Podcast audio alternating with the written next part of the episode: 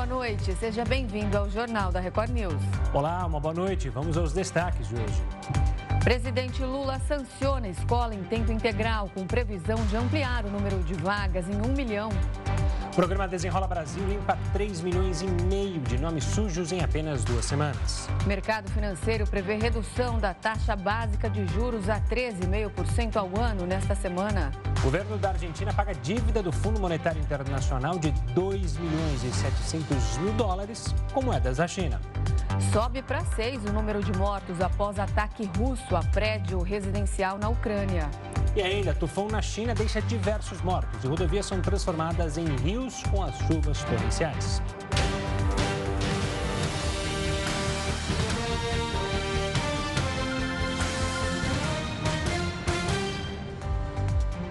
O presidente Lula sancionou nesta segunda-feira o programa que institui a escola em tempo integral no Brasil.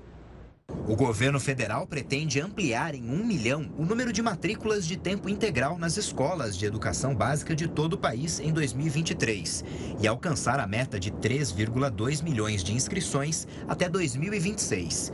O investimento total para este ano será de 4 bilhões de reais, segundo o Ministério da Educação. A nova lei estabelece medidas como a assistência técnica e repasse de recursos a estados e municípios para que o governo federal incentive o aumento de matrículas matrículas em tempo integral na educação básica. No evento de sanção do programa, Lula afirmou que investimentos em escolas públicas não podem ser entendidos como gasto e reconheceu que o programa para ensino em tempo integral chegou atrasado no país. E a escola de tempo integral, ela chega atrasada.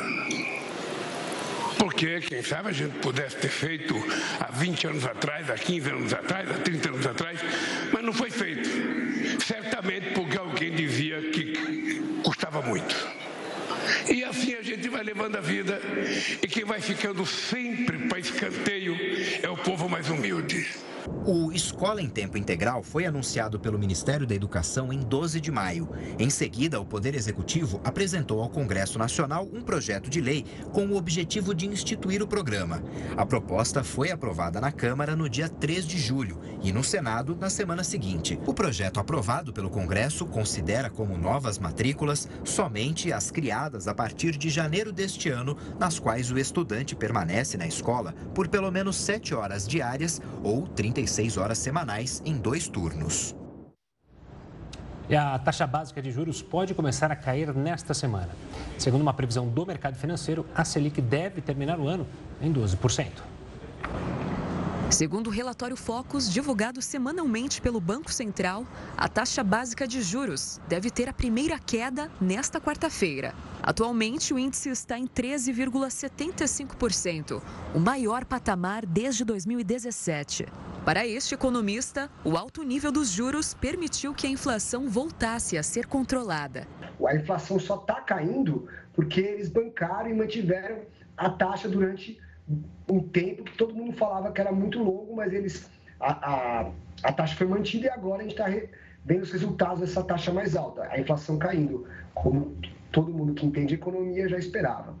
De acordo com expectativas do mercado financeiro, o corte inicial seria de 0,25 ponto percentual, levando a taxa para 13,5%. Ao decorrer do ano, os analistas acreditam em três novas quedas de meio ponto percentual em setembro, novembro e dezembro. Desta forma, a Selic chegaria ao fim de 2023 em 12%. Para os próximos anos, a tendência de queda continua.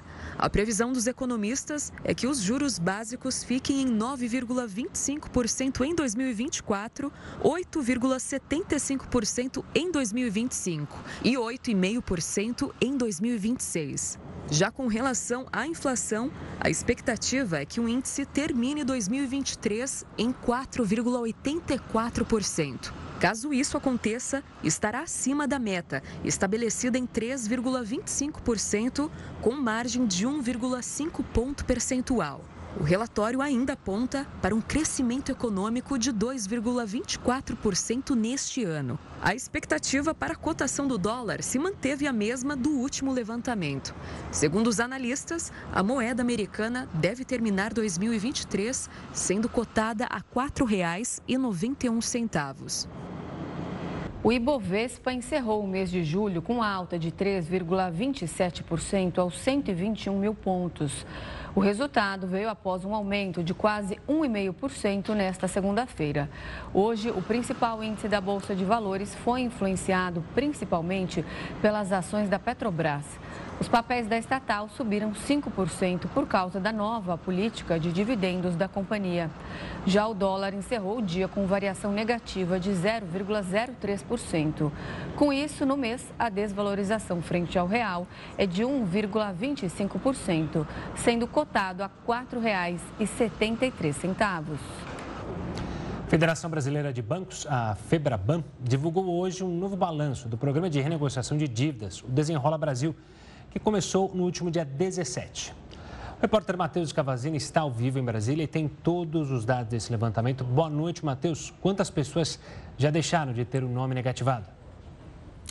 Boa noite para você, Gustavo, Renata. Boa noite a todos. De acordo com a entidade, o programa do governo fez com que os bancos renegociassem 2 bilhões e meio em 400 mil contratos de dívida. Também foram desnegativados 3 milhões e meio de devedores com dívidas de até 100 reais nessas duas semanas. Essa era uma contrapartida que o governo exigia para que os bancos participassem do programa. Esse levantamento considera renegociações é, da faixa 2 do programa, que envolve pessoas físicas até, é, com dívidas negativadas até o fim do ano passado e com renda de até 20 mil reais. O Desenrola Brasil foi criado para agilizar a renegociação de dívidas de pessoas físicas e também impulsionar o consumo dessa população. A meta inicial do governo era de que um milhão e meio de pessoas fossem beneficiadas, meta que foi batida na primeira semana do programa. Em nota, a Febraban afirmou que o programa cumpre o papel essencial no momento delicado das finanças das famílias brasileiras ao procurar reduzir dívidas da maior quantidade possível de pessoas. Renata, Gustavo. Obrigada, Matheus, pelas informações. Uma boa noite para você. E a Argentina anunciou que vai pagar uma dívida de 2,7 bilhões de dólares ao Fundo Monetário Internacional com moedas chinesas. O valor na cotação atual equivale a aproximadamente 12,7 bilhões de reais. O responsável pelo anúncio do pagamento foi o ministro da Economia argentino Sérgio Massa. Ele explicou que a operação será efetuada com um bilhão de dólares de um empréstimo ponte com o Banco de Desenvolvimento da Argentina e o restante da segunda etapa de um swap com a China. Essa operação é a troca de moedas estrangeiras para proteger os países de aumentos de taxas de juros. Em vídeo oficial televisionado para todo o país, Massa garantiu que a Argentina não usará um único dólar dólar de suas reservas para o pagamento de hoje. Amanhã vence outro pagamento ao FMI por 800 milhões de dólares de juros, mas a Argentina pode adiar para o fim de agosto sem cair em inadimplência. As reservas internacionais da Argentina incluem, além dos dólares, uma parte em ouro e também outros instrumentos, como os yuanes provenientes do swap com a China. Essa é a segunda vez que o país utiliza a moeda chinesa para pagar o FMI. O país enfrenta uma forte crise econômica, com inflação projetada em torno de 140%, déficit fiscal e queda das reservas no Banco Central. A escassez de dólares foi agravada este ano por uma seca histórica que causou prejuízos de cerca de 20 bilhões de dólares. Em meio à tensão econômica, a Argentina realizará eleições primárias gerais em 13 de agosto para definir definir os candidatos presidenciais às eleições gerais de 22 de outubro. E o ministro da Fazenda, Fernando Haddad, devolveu a onça de ouro, a onça de ouro presenteada pelo governo da Arábia Saudita. Orientado pelo secretário da Receita Federal, Haddad decidiu devolver o objeto na manhã desta segunda-feira à Embaixada da Arábia Saudita em Brasília. Haddad recebeu a peça do ministro de Investimento do país árabe durante uma visita da comitiva saudita ao Brasil. O presente ainda não foi avaliado para aferir valor. De acordo com a orientação da Receita, o protocolo de oferta de presentes a autoridades públicas pressupõe um aviso prévio ao órgão.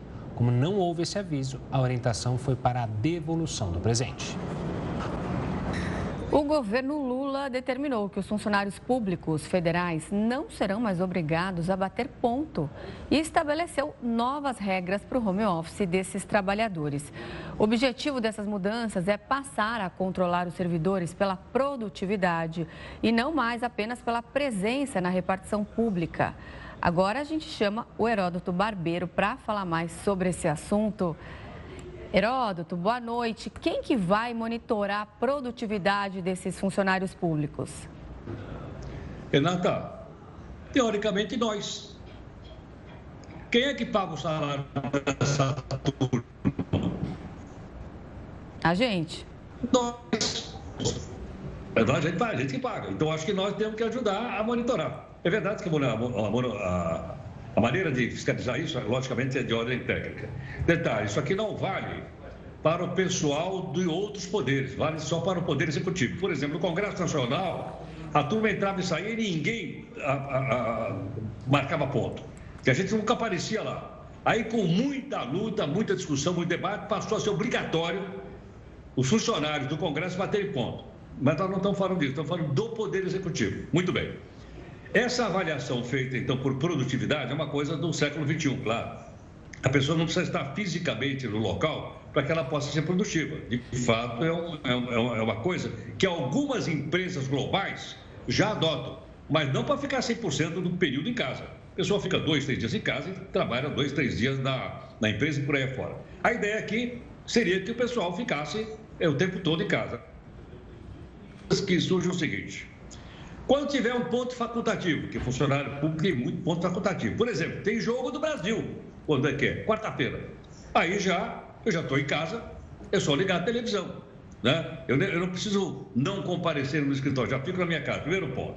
Segunda coisa, se um indivíduo qualquer, suponha que qualquer um deles, faça um bico em casa. Ah, está sobrando um tempinho, vou pegar um, um, uma, alguma coisa mais para fazer em casa. Como é que eu vou avaliar isso? Pela produtividade. Se ele não apresentar produtividade, ele poderá sofrer alguma punição, é verdade. Outra coisa interessante é o seguinte: diz o governo federal que vai economizar escritório. Não vai ter que alugar sala, não vai ter que alugar prédio, não vai ter que botar aquele, cafezinho que o Carlão faz aí todo dia na redação, vai ficar mais barato e cada um vai tomar cafezinho na sua casa. Outra coisa, e se ele, por exemplo, contratar uma outra pessoa para fazer o serviço do lugar dele, quem vai fiscalizar? Não sei. São perguntas que o cidadão comum, como nós, né, pagadores de impostos, nós queremos saber. Se ele, se ele terceirizar o serviço em casa, é outra pergunta. Outra coisa também que me ocorreu: ele vai ter direito a auxílio alimentação, como tem hoje? Não, ele está em casa da casa dele, ele come na casa dele, não sei. Mas eu acho que isso precisa ficar claro. E outra coisa, que é o seguinte: e se ele faltar no serviço? se ele faltar no serviço, ele vai faltar na casa dele? E aí? Como é que ele prova que por estar doente vai ter que apresentar um atestado médico? São coisas que a gente gostaria de saber. E finalmente é o seguinte: e se, por exemplo, ele passar do horário de trabalho, tem direito ou não a receber hora extra? Quem é que vai fiscalizar então a quantidade de horas trabalhadas? Não sei. Eu acho que essas perguntas todas, qualquer um de nós, né, que temos interesse, porque, como eu disse, somos nós o patrão de todo mundo, a gente gostaria de saber com mais detalhes que ainda não foram especificados. Há uma quantidade imensa de normas técnicas, mas eu acho que não vale a pena falar aqui, porque né, nessa altura, falar de normas técnicas, o pessoal ia ficar um pouco é, chateado, para não falar outra coisa. Tá você tem que ficar com o olho aberto, de fato, Heroto. Bom, vamos que vamos, semana só está começando. Até amanhã. Começando para vocês, eu estou trabalhando desde o domingo. é, eu também, eu estou desde a outra semana. Estava de plantão aí sábado e domingo, mas vamos que vamos. Valeu, Heródoto. Um abraço, gente. Até amanhã. Tchau. Olha, a Fitch Ratings, uma das principais agências de classificação de risco, aumentou a nota de crédito de longo prazo de Petrobras, Sabesp, Comgás e uma série de outras empresas brasileiras.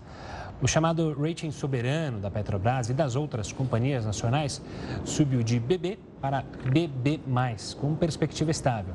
A elevação da nota de crédito das 19 empresas brasileiras ocorre dias depois da Fitch ter aumentado o rating soberano do Brasil de BB- para BB. A decisão é um termômetro importante para o mercado financeiro, porque indica que a agência de classificação vê o país com maior capacidade de honrar seus compromissos financeiros. O Detran do Rio de Janeiro abriu hoje as inscrições para os cursos gratuitos de formação de mototaxistas e motofrentistas. O repórter Marcos Marinho está na capital fluminense e traz para a gente agora mais detalhes. Boa noite, Marcos. As aulas já têm data para acontecer? Já sim, Renata e Gustavo, boa noite para vocês e para todos que estão com a gente aqui no Jornal da Record News. As aulas serão ministradas entre os dias 7 e 14 de agosto na sede do Detran, no centro da capital fluminense. São cursos destinados a motociclistas que querem exercer atividades remuneradas. Os cursos de motofretistas serão ministrados no período da manhã, já as aulas para mototaxistas no período da tarde. As inscrições são gratuitas no site do Detran e para participar é preciso ter 21 anos de idade, estar habilitado há pelo menos dois anos e não pode ter antecedentes criminais. Volto com vocês aí no estúdio.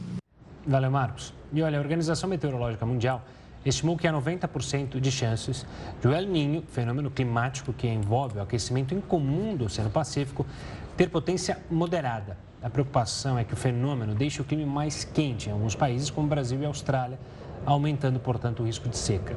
Em outros países, como Peru e Equador, o alerta é para mais chuvas, gerando enchentes. Esses climas mais intensos podem impactar no preço dos alimentos de forma a reverter a queda recente dos preços no Brasil. A projeção do Bradesco é que, em um cenário mais extremo, a inflação dos alimentos poderia chegar a 9%, enquanto o IPCA, que é o Índice Nacional de Preços ao Consumidor, pode alcançar 4,3%. Para a gente falar mais sobre esse assunto, a gente entrevista agora o engenheiro agrícola Stefan Podsklan, que é consultor de grãos e projetos da Agrifato. Stefan, é um prazer recebê-lo novamente aqui no Jornal da Record News. Boa noite, é um prazer estar aqui com vocês.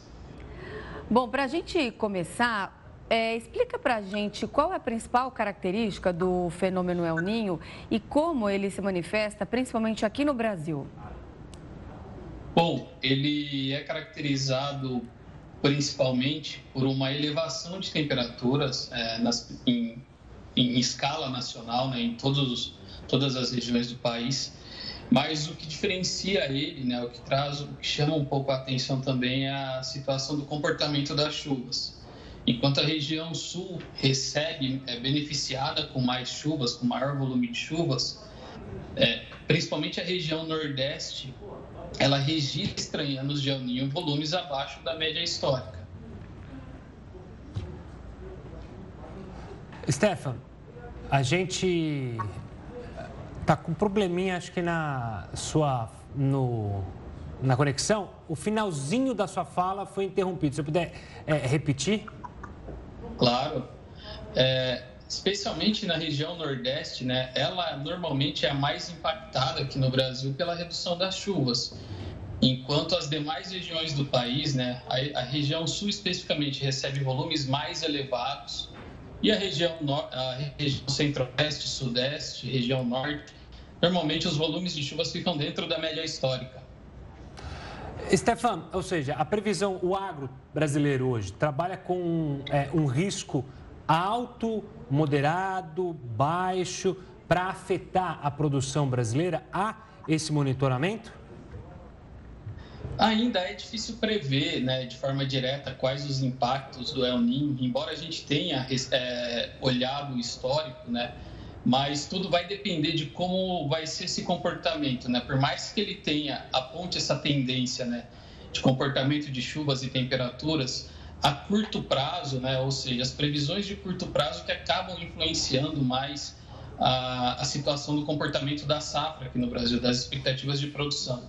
Só que olhando né, as informações históricas, né, colocando como que é o comportamento da produção em anos de, de El Niño especificamente, né, a gente tem sim uma indicação que principalmente a região Nordeste ela é mais afetada. Então, lavouras aí, né, da safra de verão, a soja, o milho, potencialmente o algodão, a cana-de-açúcar, na região Nordeste especificamente, ela é afetada de forma negativa. Mas falando de contexto Brasil, né, ainda é cedo para a gente trabalhar com algumas é, expectativas em relação a esse cenário climático e potenciais reduções ou comportamento de expectativa em relação à produção nacional de, de grãos. Você falou da produção agrícola, mas em relação, por exemplo, à atividade pesqueira, ela também pode ser afetada, já que a gente está falando aí na mudança de temperatura dos oceanos?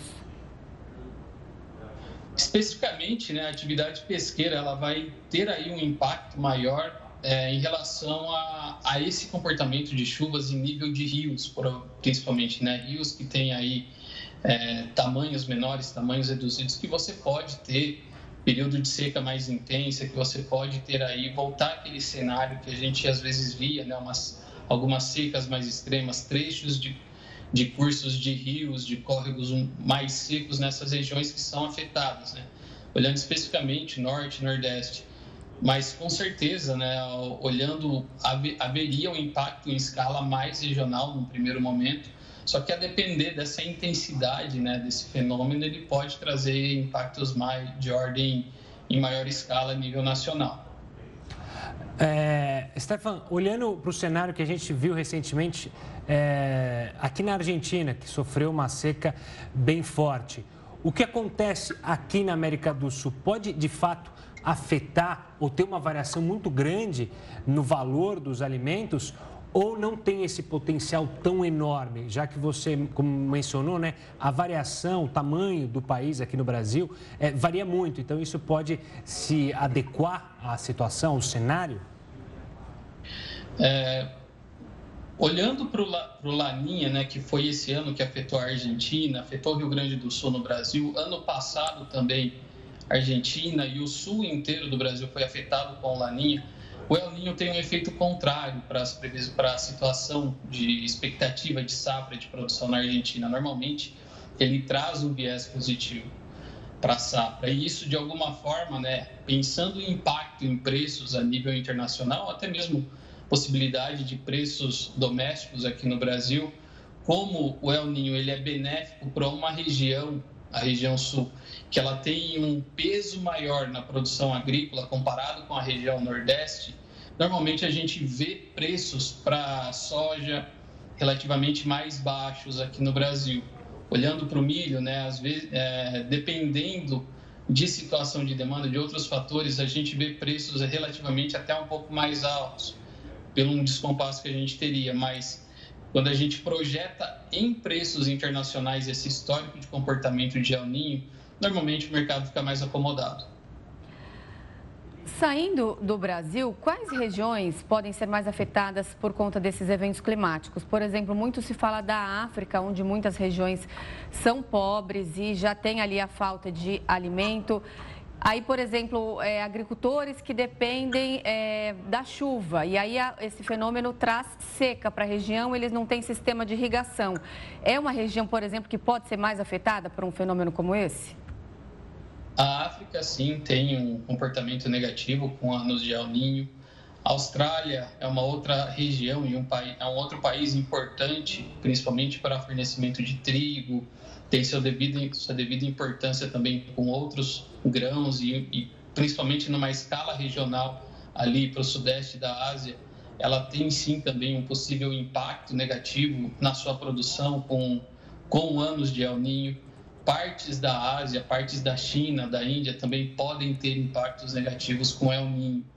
Então, em escalas, né, seriam essas principais regiões assim que teriam maior potencial de ter um agravante né, da sua produção nesse, nessa temporada, nessa próxima temporada com esse, com esse fenômeno em andamento.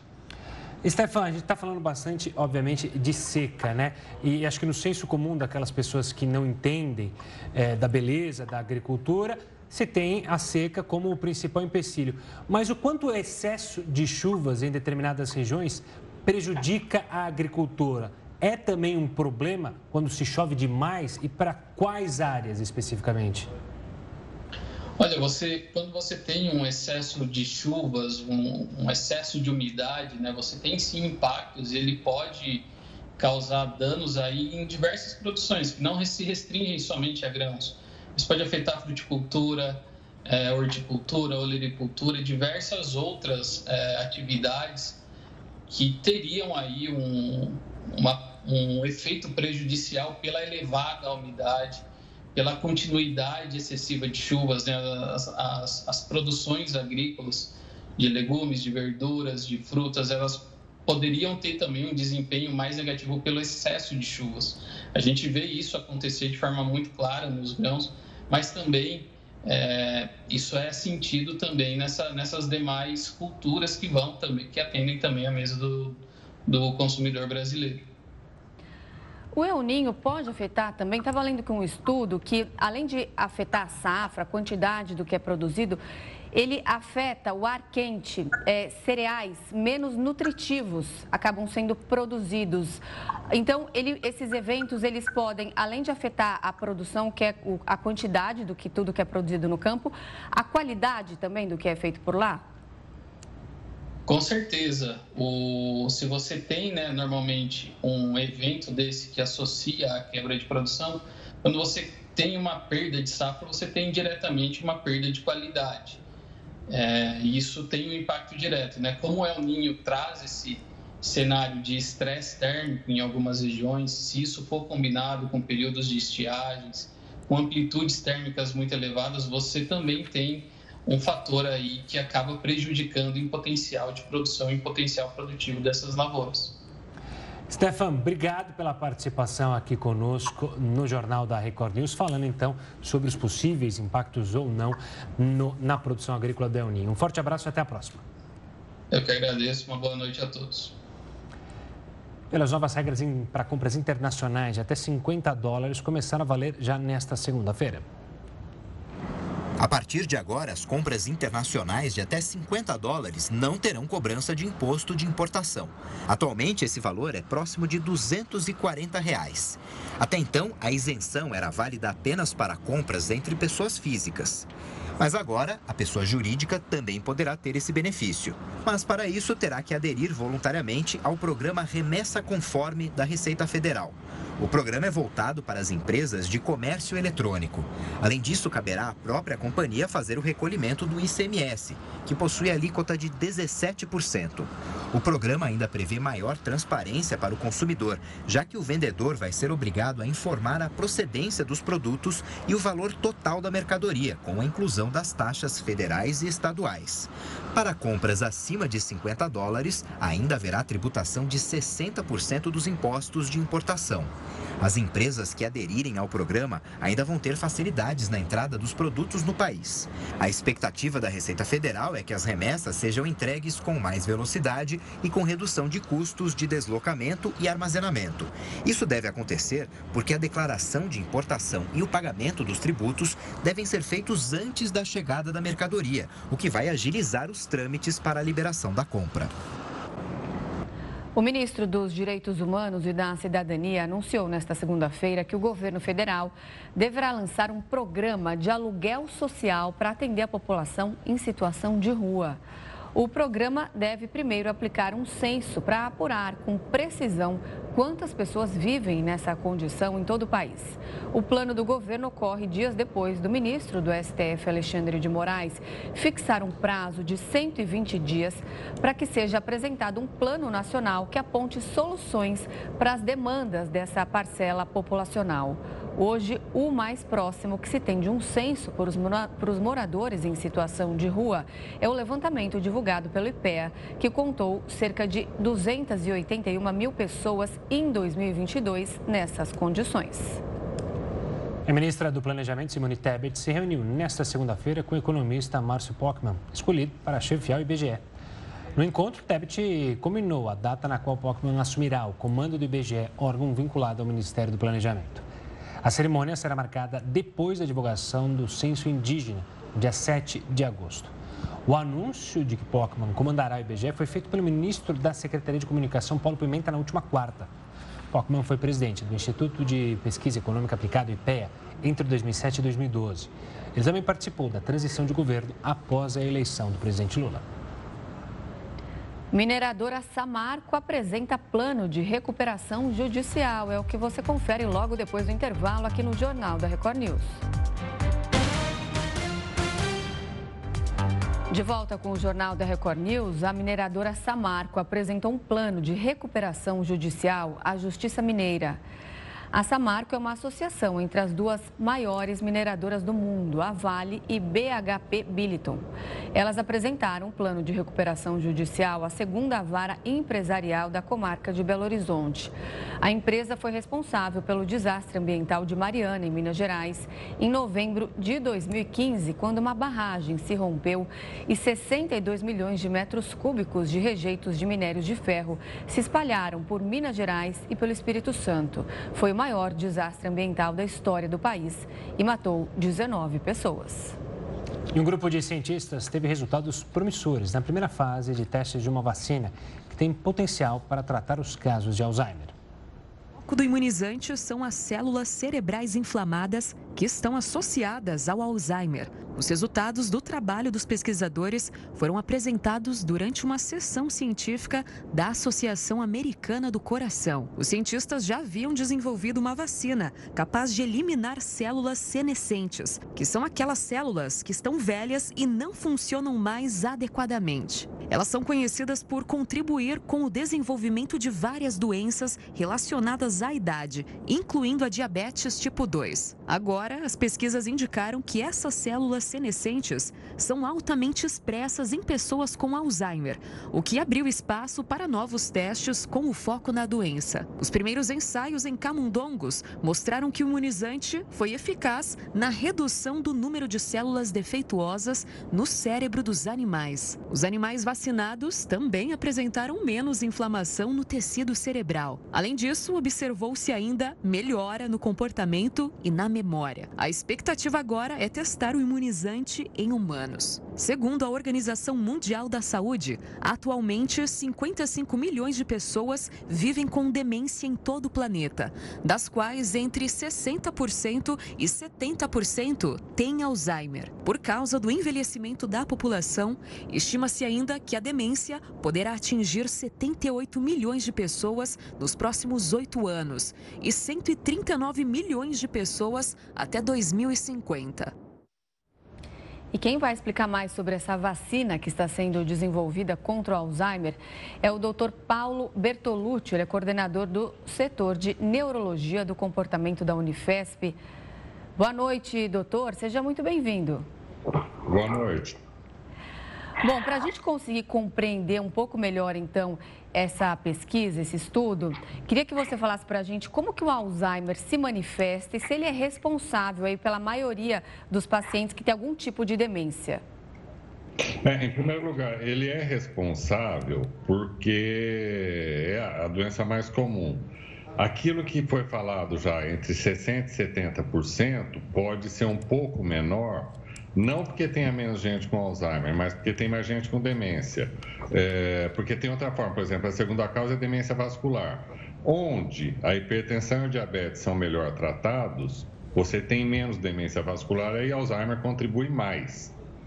Onde não é tão bem tratado, você tem mais demência vascular, então proporcionalmente, não é que o número de casos é melhor, mas proporcionalmente você tem menos gente com Alzheimer.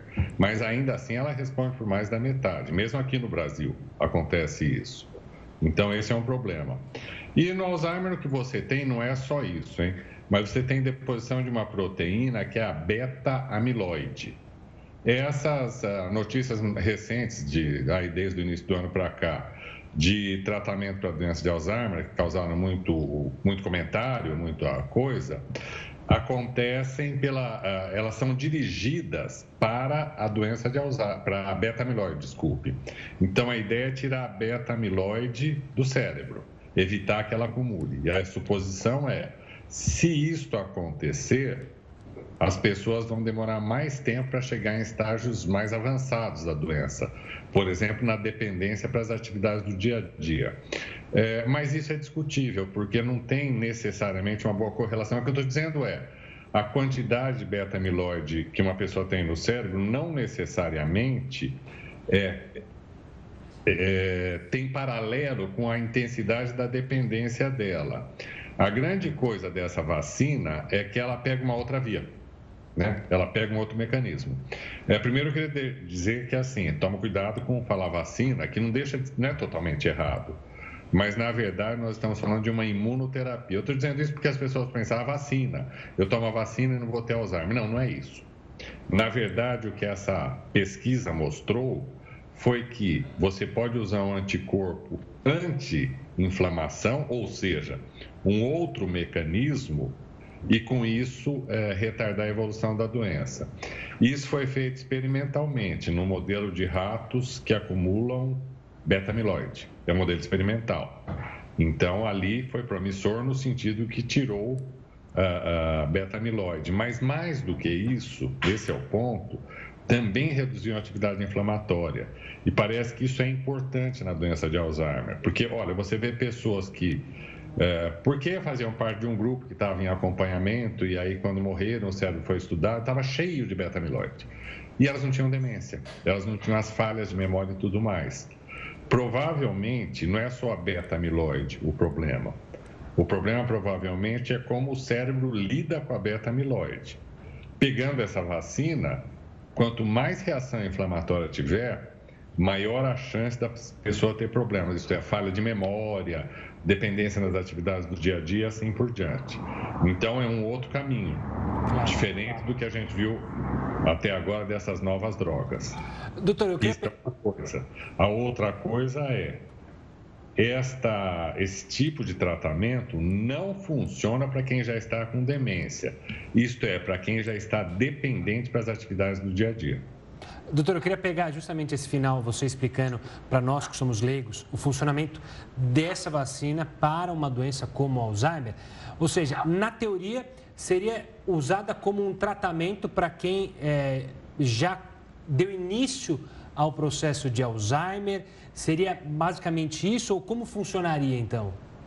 É, na verdade é assim, é para quem já deu início, ou seja, já está dentro do espectro da doença de Alzheimer, mas ainda não tem demência. Olha, demência você define assim, não só para Alzheimer, para qualquer demência.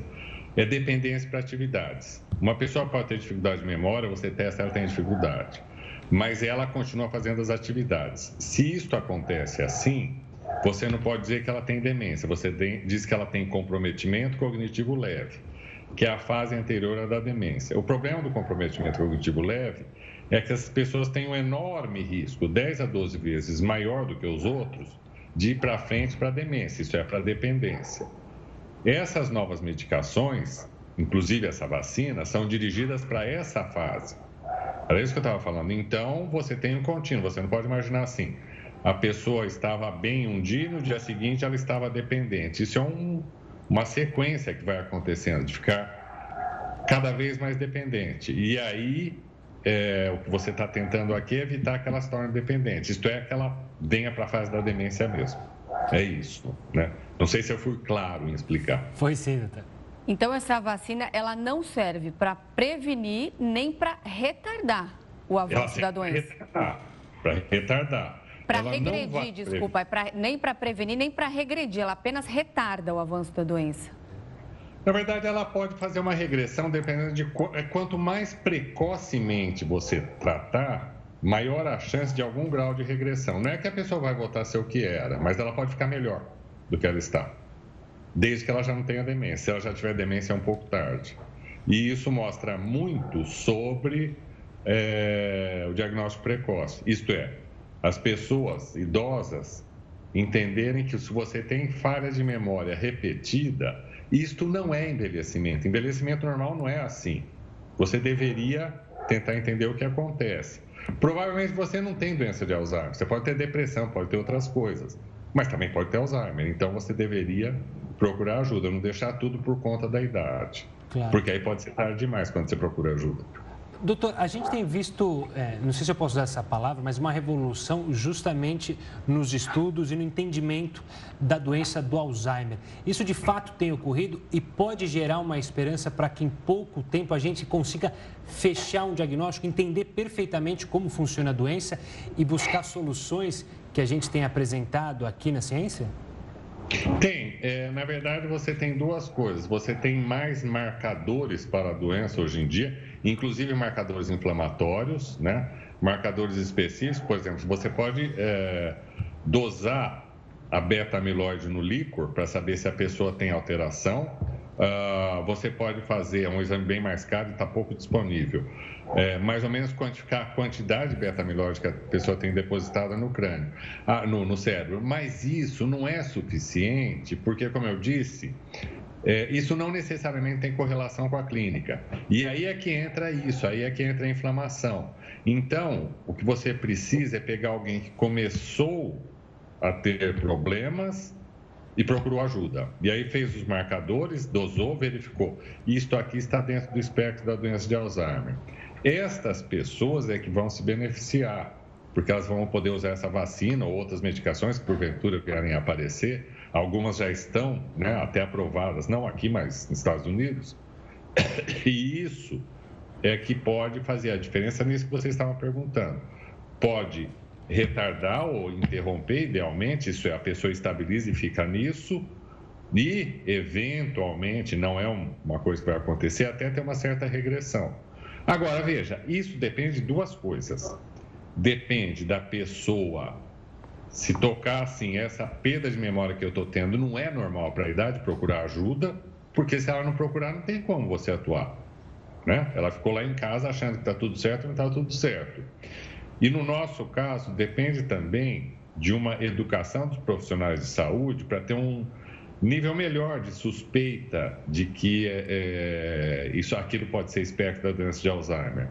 O problema no Brasil é que a, o diagnóstico de comprometimento cognitivo leve é muito pouco feito. Tanto assim que nós vamos começar agora, agora mesmo, realmente, agosto, setembro, a recrutar pessoas com comprometimento cognitivo leve para tentar entender melhor como é que é o, funciona o comprometimento cognitivo leve aqui no Brasil, porque ele pode variar de uma população para outra. Nós precisamos fazer a nossa parte também, descobrir qual é o perfil para os brasileiros. E isso sim pode permitir que essas pessoas se beneficiem, beneficiem de novos tratamentos. Tá certo, a gente conversou com o Dr. Paulo Bertolucci, coordenador do setor de neurologia do comportamento da Unifesp. Agradeço demais as suas explicações. Obrigada pela participação. Boa noite. Olha, obrigado a vocês por dar a chance de falar desse problema. Isso aqui está virando uma obsessão, o comprometimento cognitivo leve, porque isso precisa melhorar. Eu acho que esse tipo de coisa, de reportagem, é que ajuda a divulgar melhor para a população. Olha, atenção aí. Claro. Então, muito obrigado e boa noite. Uma ótima noite, doutor. Obrigado. o governo federal autorizou o repasse de 432 milhões de reais para estados e municípios do país destinados à saúde básica e odontológica. O Ministério da Saúde autorizou que estados e municípios recebam o valor que chega a 432 milhões para o custeio da atenção especializada à saúde, como investimentos em equipes de saúde da família e também a construção de centros de especialidade odontológica. Os recursos para a estruturação da atenção especializada à saúde serão destinados a propostas apresentadas pelos gestores estaduais e municipais da saúde. Segundo a portaria publicada pelo governo, o Fundo Nacional de Saúde adotará as medidas necessárias para as transferências dos recursos, em parcela única, aos respectivos fundos de saúde. Em relação às divisões de valores, cerca de 196 milhões irão para a saúde da família, outros 134 milhões irão para as especialidades, como pediatria, ortopedia, cardiologia, entre outras. Já o restante será dividido entre melhoria de equipes e centros de especialidades odontológicas. A Secretaria de Estado da Saúde de São Paulo prorrogou novamente a campanha de vacinação contra a gripe. Todas as pessoas com mais de seis meses de idade poderão receber o imunizante até o dia 31 de agosto. A medida é uma maneira de aumentar a cobertura vacinal e evitar internações e mortes pela doença. Desde janeiro, foram 222 óbitos decorrentes de casos graves relacionados às diferentes linhagens do vírus influenza. No mesmo período do ano passado, foram registradas 266 mortes. A Polícia Federal, o Instituto Chico Mendes de Conservação da Biodiversidade e o IBAMA iniciaram uma ação para monitorar o aparecimento de baleias na região dos lagos do Rio de Janeiro. Repórter Marcos Marinho volta com a gente e traz mais detalhes direto da capital fluminense. Marcos, qual é o objetivo dessa operação?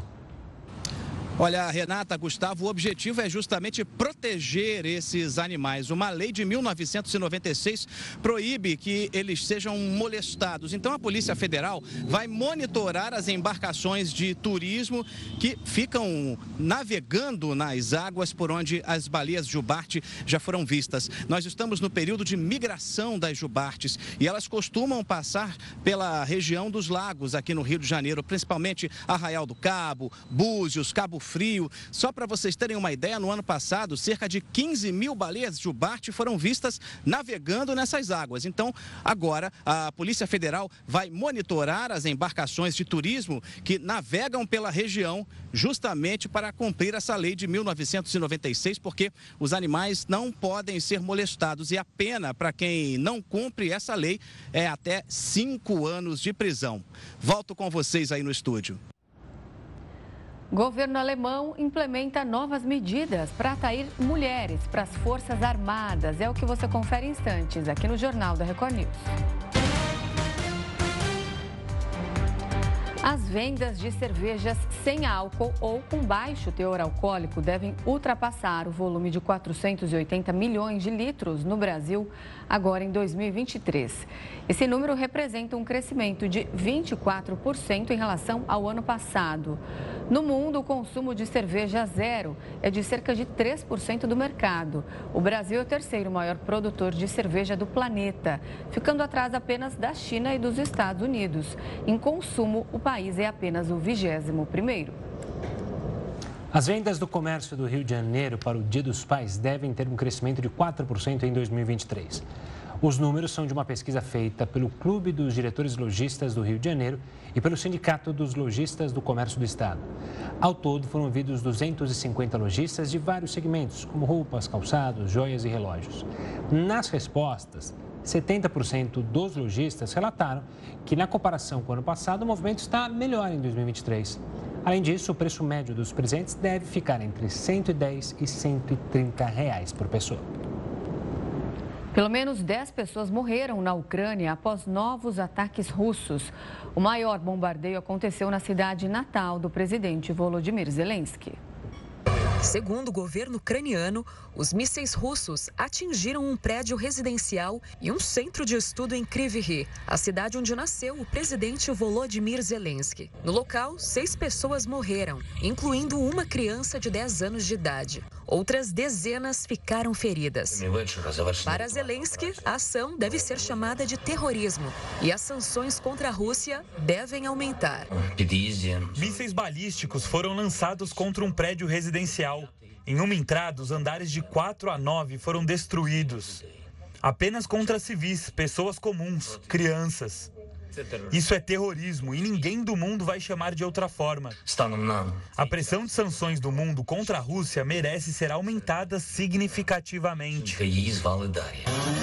Cerca de 350 pessoas trabalharam no resgate de vítimas na região. O governo descreveu a operação como difícil, já que estruturas dos prédios ainda corriam um risco de queda.